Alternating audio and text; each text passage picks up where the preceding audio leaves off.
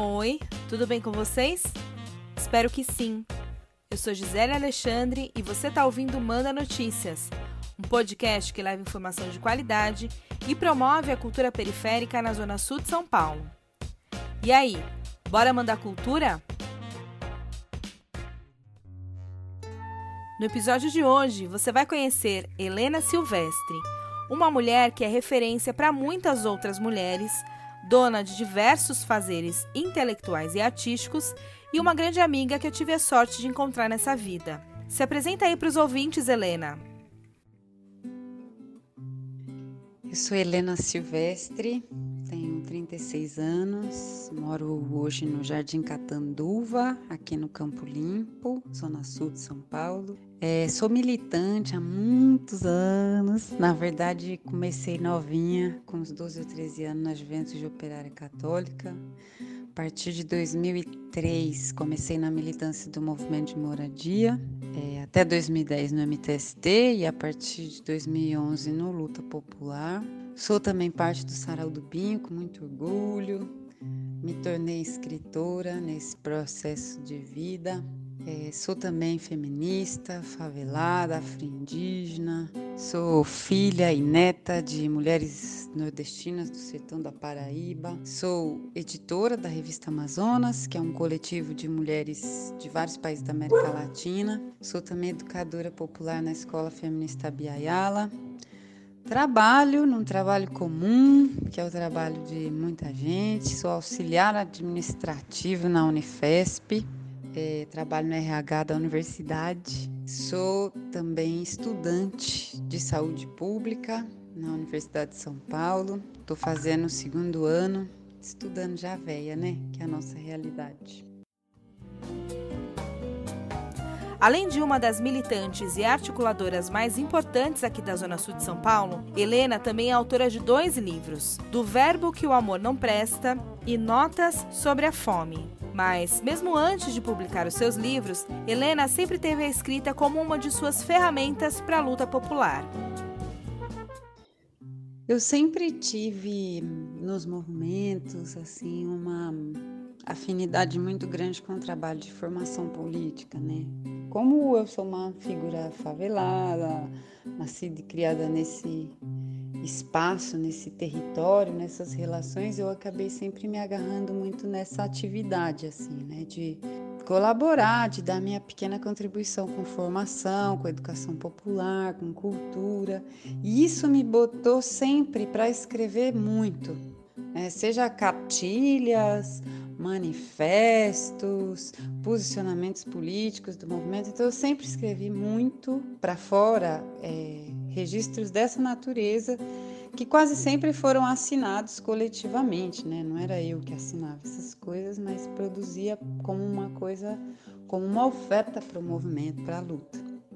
E aí eu também tinha meus escritos, é claro, né?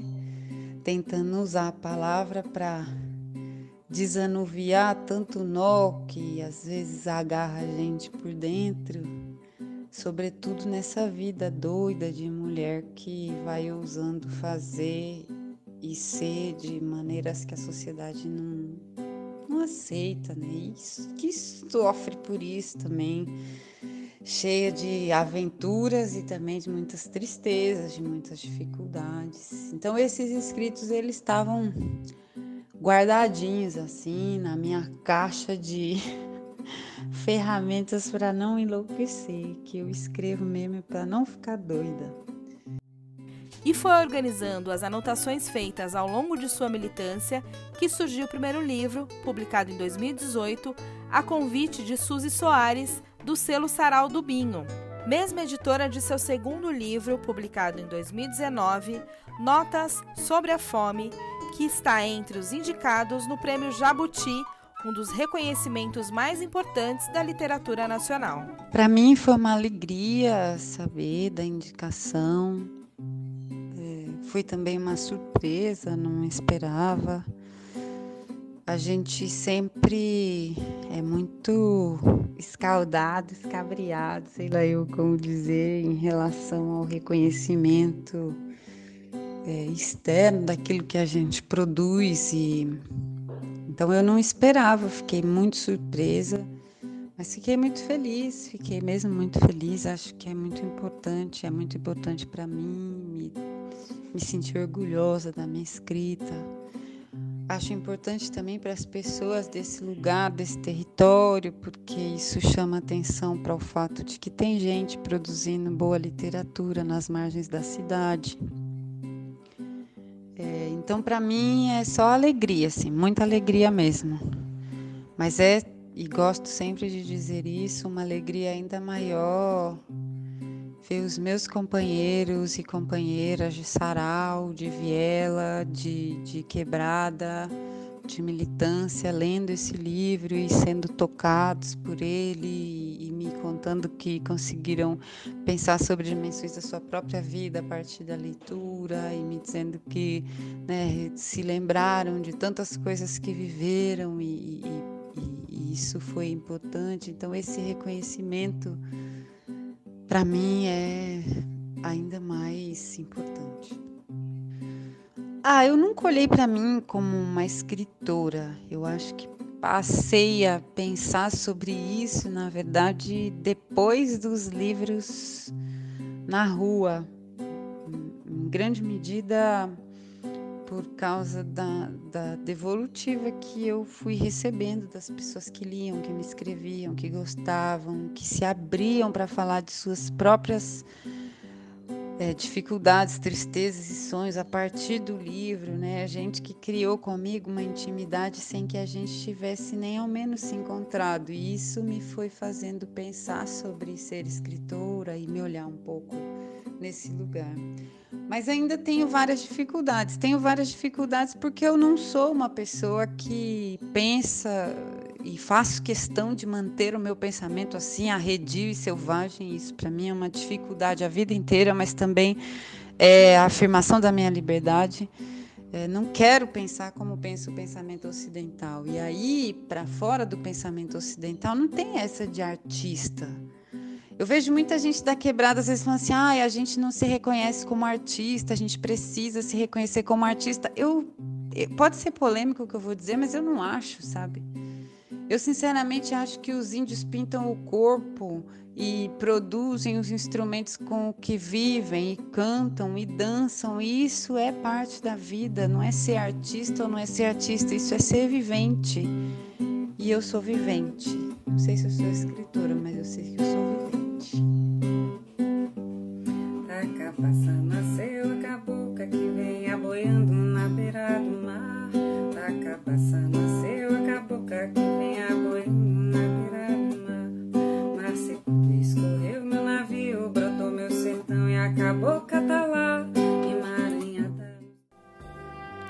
Além de tudo isso, Helena também está à frente da Escola Feminista Biayala uma articulação que eu tenho o prazer e a honra de participar e que eu já tive a oportunidade de apresentar aqui na primeira temporada.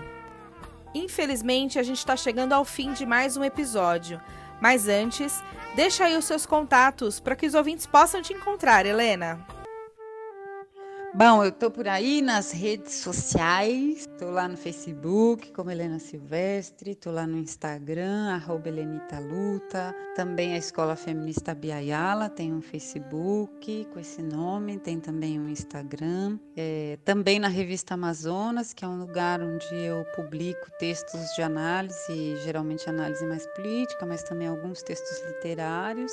Logo menos na editora popular Chai, uma editora popular que eu estou construindo com algumas mulheres com a perspectiva de publicar é, as filosofias do lado de cá, né, as filosofias da borda, da margem, aquelas que não são publicadas em outros espaços. E nas ocupação de terra também me encontra, me encontra nas aldeias indígenas, me encontra nos quilombo, me encontra nas quebradas, nas rodas de coco, assim que tudo isso passar. Por hoje é isso. Beijo grande, se puder, fique em casa e tenha fé que isso vai passar. No episódio de hoje você ouviu trechos das canções Burca, por Potira da Paz, Euá, por Paula da Paz, Circo Incandescente, de Gunnar Vargas e Alice Cabocla, de Helena Silvestre. Celebra toda a natureza. Onde ela pisa, nasce uma flor, tem cheiro de terra antes da chuva. Embeleza o céu e a terra, brinca de moldar a lua.